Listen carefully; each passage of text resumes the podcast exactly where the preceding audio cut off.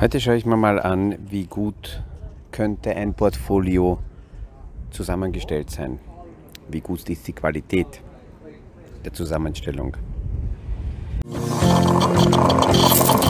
Aus dem Kaffeesatz, der Podcast von AL und E Consulting. Aktuelle Kapitalmarkt- und Wirtschaftsfragen verständlich erklärt mit Scholt Janosch.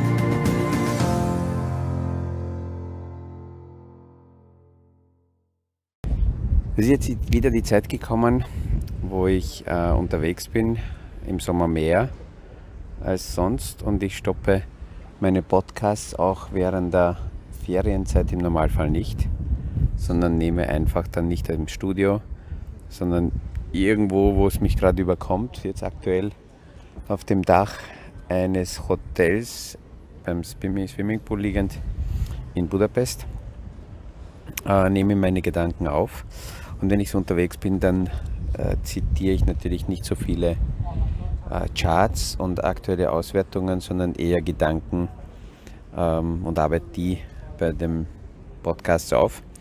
Und wenn ich so unterwegs bin, dann kommen noch stärker die Rückfragen, Bemerkungen, Ideen, Gedanken, die ich von den Kunden und Zuhörern bekomme, die werden noch stärker eingebaut in meine Podcasts es intensiviert es ja dann ab äh, 23. Juli, weil ich da länger mit der Familie auf Korsika sein werde und dann äh, dort, ja, muss ich mal schauen, wo mich die jeweilige Tagesaufnahme überkommt und da wird im Hintergrund da und dort vielleicht einmal äh, werden unterschiedliche Geräusche mit dabei sein.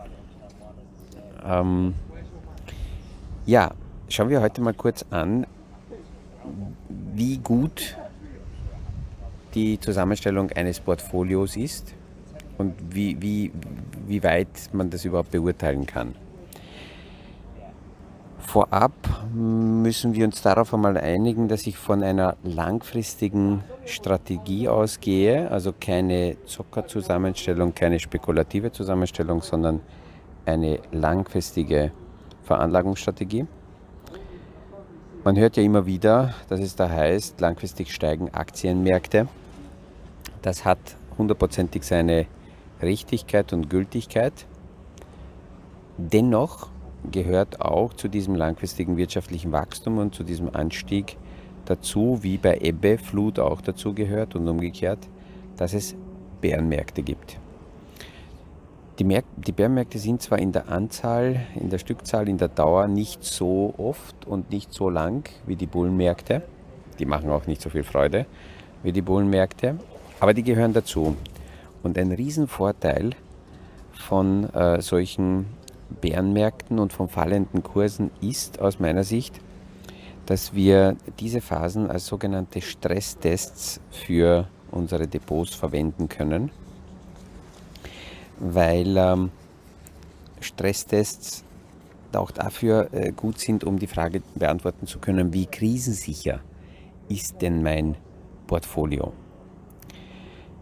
Äh, wie ich vorhin schon gesagt habe, die Basisidee ist ein Allwetter global aufgestelltes Portfolio, also nicht nur irgendein Nischenprodukt, nicht irgendeine spezielle äh, super Idee, auf die man wettet, sondern eben der globale Markt. Und wenn man das so aufstellt, muss man auch akzeptieren, dass hier Ertrag und Risiko natürlich immer in Relation sind und damit auch die Volatilität gesteuert wird. Will ich also mehr Ertrag haben in gesunden Portfolioaufstellungen, dann habe ich ein höheres Risiko, dann wird auch die Volatilität höher sein.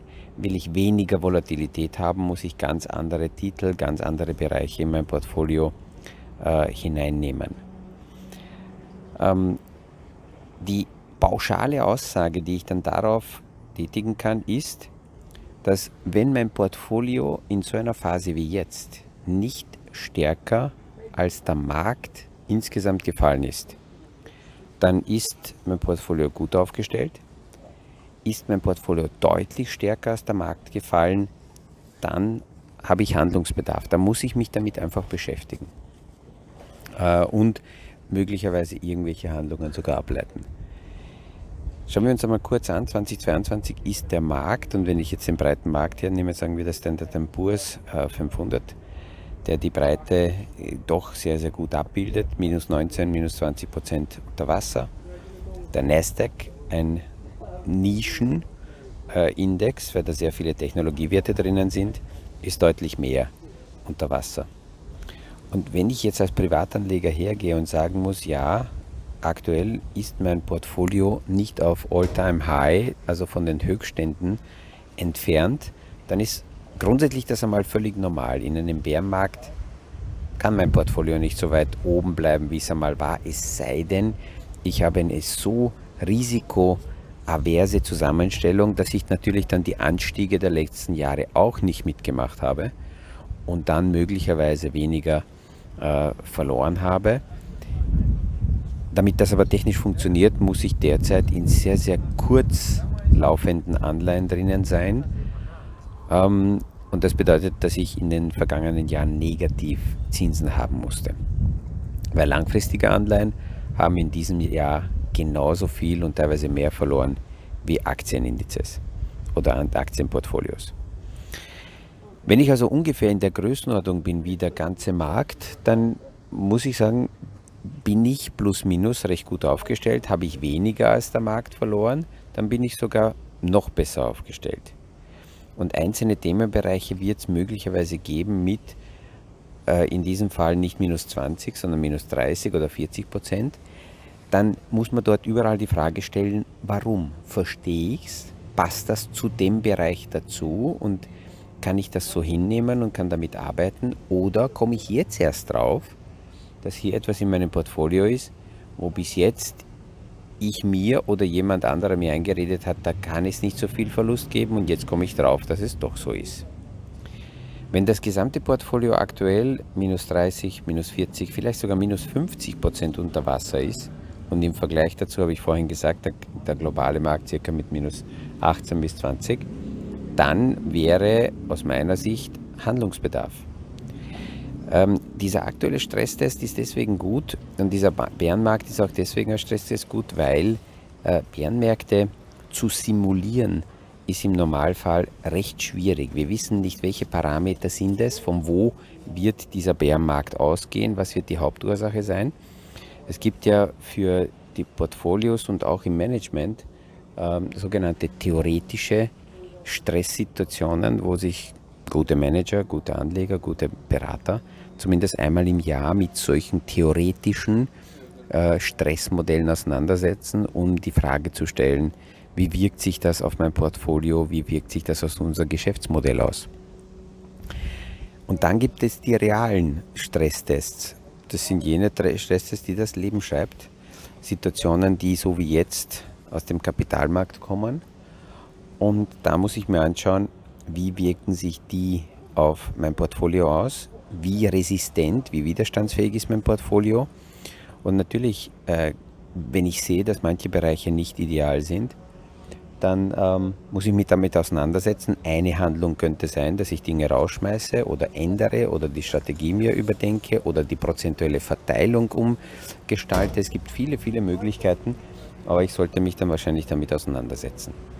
Es zeigt sich so gerade so in einer Stressphase auch, dass äh, die äh, jene Personen, die permanent nur am geschickt, am, am, am Optimieren sind, ähm, wo sie versuchen, durch Ausnutzung von unterschiedlichen Rahmenparametern ihr Geschäftsmodell oder die Performance zu verbessern, weil die Grundperformance nicht passt, die sind angreifbar, weil die Rahmenparameter können sich ändern. Ich höre immer wieder von Geschäftsmodellen, die nur deswegen lukrativ sind, weil es besondere steuerliche Maßnahmen gibt für zum Beispiel irgendeine Form von, ähm, von Selbstständigkeit oder Geschäftstätigkeit, die sind dann subventioniert von staatlicher Seite her. Und wird das irgendwann abgedreht, naja, dann ist die Subvention vorbei, dann braucht man auch nicht jammern, weil die Geschäftsmodelle nicht in sich stimmig waren und äh, gesund, sondern nur durch diese Subvention eine Zeit am, am Leben äh, erhalten wurden. Also ich bin der Meinung, dass heute Unternehmen losgelöst davon, ob sie steuerliche Optimierungsmöglichkeiten haben oder nicht, das Basisgeschäftsmodell grundlegend in Ordnung sein sollte. Und wenn sie dann darüber hinaus da und dort in manchen Regionen, Ländern oder in unterschiedlichen juristischen Konstruktionen Optimierungsmöglichkeiten finden, ist das nice to have. Das ist ähm, ja, ein Typfalamie, aber es sollte nicht die Grundlage sein für das Geschäftsmodell. Ähm, ich, ich denke, dass die Unternehmen permanent ihren Fokus darauf ausrichten sollten, dass sie in ihrem Geschäftsmodell in der, im Kernbereich immer besser und besser werden. Und ähm, ähm, ja, am Ende des Tages möglicherweise da und dort sogar mehr Steuern zahlen, weil damit sorgen die Unternehmen ja in der nächsten Runde dafür, dass im Sinne der Kaufkraft und des Gemeinwohls äh, die Kunden weiterhin ähm, ja, solide da sind und auch dementsprechend die Dienstleistungen und die Produkte kaufen können. Ähm, an der aktuellen Situation ist dieser Stresstest deswegen ähm, ja, etwas Besonderes, weil im Punkto ähm, Anlage Asset Price Inflation ähm, haben wir die ja, fast schon die letzten 20 Jahre eine deutliche Inflation gesehen bei den Anlageklassen. Aber so wie wir in den vergangenen Podcasts schon besprochen haben, ist die aktuelle Situation äh, mit der Verbraucherpreissteigerung ungleich schärfer und sensibler, weil natürlich auch jene Menschen davon was mitbekommen, die keine Anlagemöglichkeit haben und ähm, einfach nur das Leben leben wollen und dort merken sie, dass die Preise in die Höhe gehen. Ähm, ich komme aber nochmal zurück äh, zu den Portfolios, die äh, möglicherweise aus dem Ruder gelaufen sind und ein Anleger jetzt draufkommt, dass wenn der ganze Markt minus 20 Prozent gemacht hat oder zurückgegangen ist, sein Portfolio minus 40, minus 50 Prozent zurückgegangen ist, dann ist natürlich dort Handlungsbedarf, weil bei minus 50 Prozent muss ich von diesem Niveau plus 100 erreichen, damit ich wieder bei Null bin. Und das würde bedeuten, dass ich das Risiko erhöhen muss, um meine Verluste wettzumachen. Und deswegen ist zuerst einmal die Frage zu stellen, was ist falsch gelaufen? Was habe ich nicht berücksichtigt? Was habe ich mit meinem Berater nicht besprochen, dass der, irgendein Bereich so stark abgeschmiert ist? Zweitens, ich halte es auch nicht für richtig, mit der Casino-Methode dann die Risiken wettzumachen. Die Casino-Methode heißt, wenn ich Verluste habe, Einsatz verdoppeln und Risiko erhöhen. Und das würde ich im Anlagebereich nicht empfehlen, sondern ich muss da ganz klar an die Basis zurückgehen und zuerst die Frage stellen, bin ich tatsächlich breit genug diversifiziert in meinem Portfolio? Was meine ich damit? Ähm, Diversifikation heißt aus meiner Sicht zumindest 15 bis 20 unterschiedliche äh, Bereiche in meinem Portfolio zu haben. Ähm, viel mehr müssen es auch nicht sein, aber größenordnung technisch so ungefähr bei 15 bis 20. Es gibt Untersuchungen, die zeigen, dass man da eigentlich die ideale äh, Ertragsrisikodiversifikation hat. Das zweite, habe ich die Diversifikation tatsächlich über, den, über unterschiedliche Branchenbereiche. Ähm, ich sehe immer wieder Portfolios, wo von unterschiedlichen Anbietern Produkte zum, zum gleichen äh, zur gleichen Branche oder zum gleichen Themenbereich im Portfolio sind, dann ist das leider keine Branchendiversifikation, sondern maximal, ich würde sagen, eine Management-Risikodiversifikation, dass man sagt, okay, ich gebe diese Summe jetzt in mein Portfolio nicht einem Manager, sondern mehreren und, und möchte hier die Fehlerquote senken. Aber es muss mir bewusst sein, dass das nicht wirklich eine breite Aufstellung ist und, und ich äh, mich unabhängiger mache. Das dritte wäre, äh, Branchen und Unternehmen im Portfolio zu haben, die überwiegend heute, jetzt auch Geld verdienen, gerade in einer schwierigen Phase auch Geld verdienen und nicht nur Unternehmen, die dann irgendwann auf Fantasie aufgebaut in der Zukunft äh, Geld verdienen werden. Natürlich ist es so, dass die, dass die äh, Unternehmen, die heute schon Geld verdienen, die jetzt schon im Markt positioniert sind, deren Kurse fliegen nicht so stark. Da ist nicht so viel Fantasie drinnen. Und da geht es nicht um Kurssteigerungen, sondern geht es echt darum, an den Gewinnen beteiligt zu sein und möglicherweise Dividenden ausgezahlt zu bekommen. Der vierte Punkt wäre die äh, globale äh, Diversifikation. ähm, es ist sehr, sehr wichtig, auch sich zu überlegen, wie kann ich, und in der aktuellen Lage sehen wir das stärker als je zuvor, dass Europa sehr, sehr anfällig ist.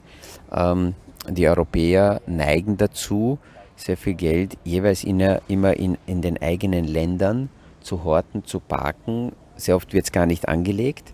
Und wenn, dann, wie gesagt, zu sehr nur auf eine Region. Und es ist gerade im Kapitalanlagebereich sehr einfach, heute eine globale Diversifikation aufzubauen. Was haben wir als nächstes? Ähm, als fünften Punkt stelle ich fest, dass die privaten Depots viel zu oft, viel zu aggressiv aufgebaut sind.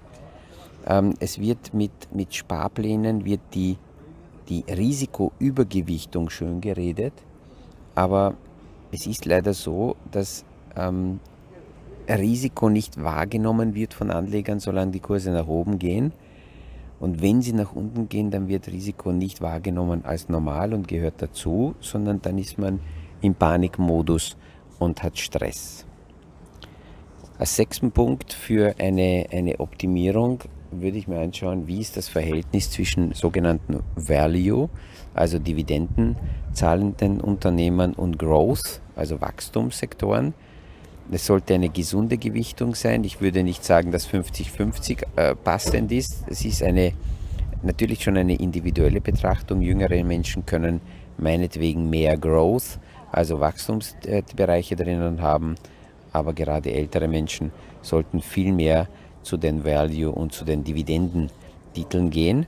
Und dann kommt noch dazu, in so einer äh, kritischen Marktphase wie jetzt haben wir eindeutig eher die Zeit der Value-Werte und nicht so stark die Zeit der, äh, der, äh, der Growth-Werte, wo, wo ja, in den nächsten Jahren und Jahrzehnten irgendwann einmal vielleicht was verdient wird.